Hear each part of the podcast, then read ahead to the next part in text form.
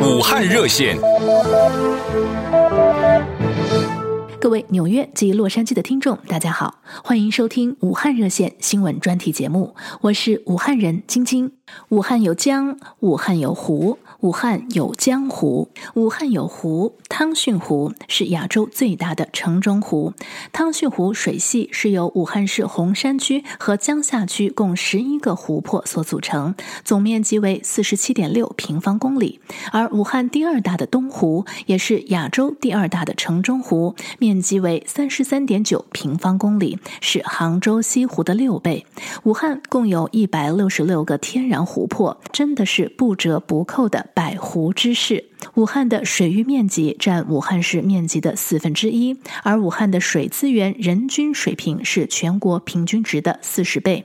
如果哪天有机会去到武汉，你会发现武汉的水很养人。而说到武汉的东湖，因为位置是在武汉市武昌东部，故此得名。这也是一个景色宜人、很有仙气的地方。东湖不仅有湖光山色，更有全球知名的东湖绿道，吸引了无数游人前来，在东湖上还有一处不得不去的文化景点，究竟是哪里呢？请听下回分解。让我们继续连线武汉的在地居民，来听听他们的近况。首先连线到的是志愿者徐静阳。武汉的疫情是否出现拐点？他所居住的小区目前管理情况又如何呢？各位武汉热线的听众朋友们，大家好，我是徐静阳。我现在在武汉从事志愿者工作。最近武汉的话，我感觉啊，嗯，在向一个非常好的一个方向在发展。嗯、政府这一块的话，也是下了非常大的力气和决心、态度、行动，来去积极的应对这样的一个事情。嗯，每个小区，包括我现在所在的观塘角社区。也是非常的严格进出，然后包括呃居民们的这个生活物资的采购都是集中统一的管理，包括我这次去火神山啊、社区也给我提供了很大的帮助，呃，包括派一些车辆来接送我，也非常的支持，所以整个大的环境的话都是大家呃一心的去做这个事情，啊、呃、好。没有任何的怨言，都是嗯去付出，就是一个想法，就是要一起把这个事情，把这场战役去打胜。武汉高校声乐老师何琪屡屡收到海外友人的问候，他目前所在的小区情况又怎么样呢？嗯，我也有，就是你看美国的朋友也来了问我啊，问我们怎么样了，嗯、他们也是听说了很多，就是一些负面的消息吧。也挺恐怖的，其实我们一开始也挺挺害怕。可喜的就是我们这个小区是没有一例没有一例确诊的，是呃我们的社区呃联络员说我们小区是非常的干净的，非常安全的一个小区。嗯，我觉得这次政府的那个手段是蛮强硬的，然后呃控制的好像还挺好的。我们其实大多数的小区都还是挺安全的。第二批从武汉撤侨的美国公民，现在是否已经恢复正常的生活了？来听听目前人在武汉、太太随机撤回的洛城居民 Tony 在武汉的报道。我太太是坐第二次，就是二月四号的撤侨飞机回美国的。他们那架飞机呢，这撤离的时候呢，当天大概就发现了大概三个还是四个这个就发烧的。后来逐步的，就是开始他们到这个圣地亚哥的时候呢，倒是这个就是说管控的也不严，也大家也不需要戴口罩，然后呢，这个一起开会也好，的吃饭也好，就都没有要求。但是后来呢，逐步发现呢，就有更多几个呢这个发烧的，就是而且呢，后来确定呢就有。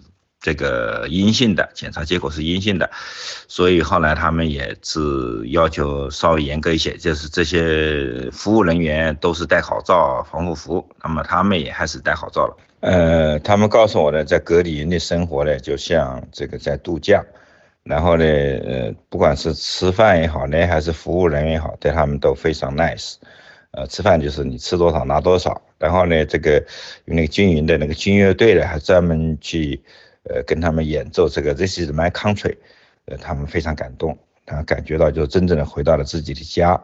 呃，在这个两周隔离，这个上周二，就是他们就回到了各自的家。呃，他们呢，就是尽管他们拿到了这个 CDC 的这个就是一个证明，就说你到任何场合你可以不用戴口罩，就像就说已经这个安全了，但是他们还是决定在家再自己隔离一周再去上班。我们将持续在节目中为您带来一手的武汉在地生活，我是晶晶，感谢收听武汉热线。武汉热线。各位纽约及洛杉矶的听众，大家好，欢迎收听武汉热线新闻专题节目，我是武汉人晶晶。武汉人都知道，在东湖的西北侧，听涛轩东侧的一个四面环水圆形小岛上，有着一座三层绿瓦圆柱的方形格式建筑——行营阁，阁上高悬着郭沫若先生的题字“行营阁”三个字，阁名取自《楚辞·渔父》，行营泽畔。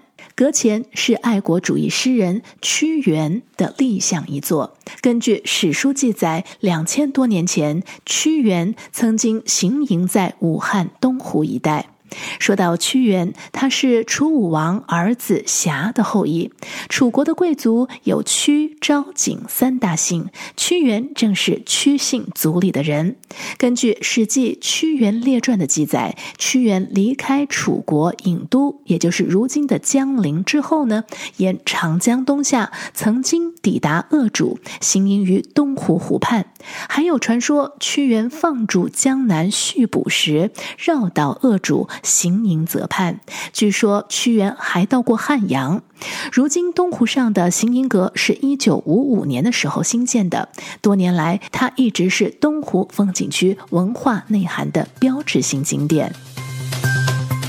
AM 一三零零和纽约 AM 一三八零武汉热线的听众朋友，大家好，我是车厘子，我在武汉，因为。现在新型冠状病毒也封城了，所以我们不能出门，在家不能出门，也没有觉得很无聊，因为每天可以学习弹钢琴，还可以做广播体操。可以出门以后，我第一件想做的事情是疯狂的购买裙子。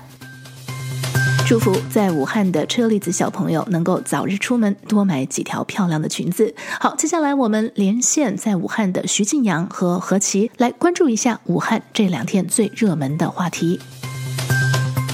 近热议的话，就可能是物资这一块吧，就是啊、呃，社区里面的团购啊，在以社区为单位来去呃进行网络上面的一个啊、呃、采购，然后。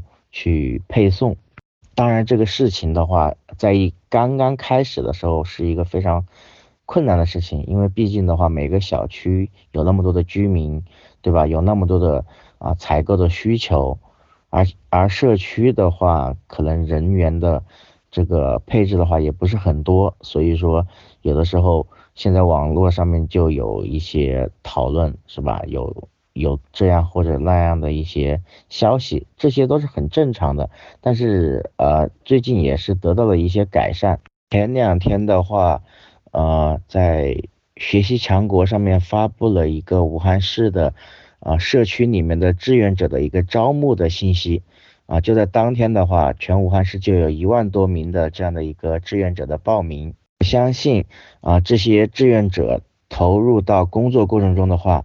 啊，在采购这一块、配送这一块的话，会有一个非常大的一个改善。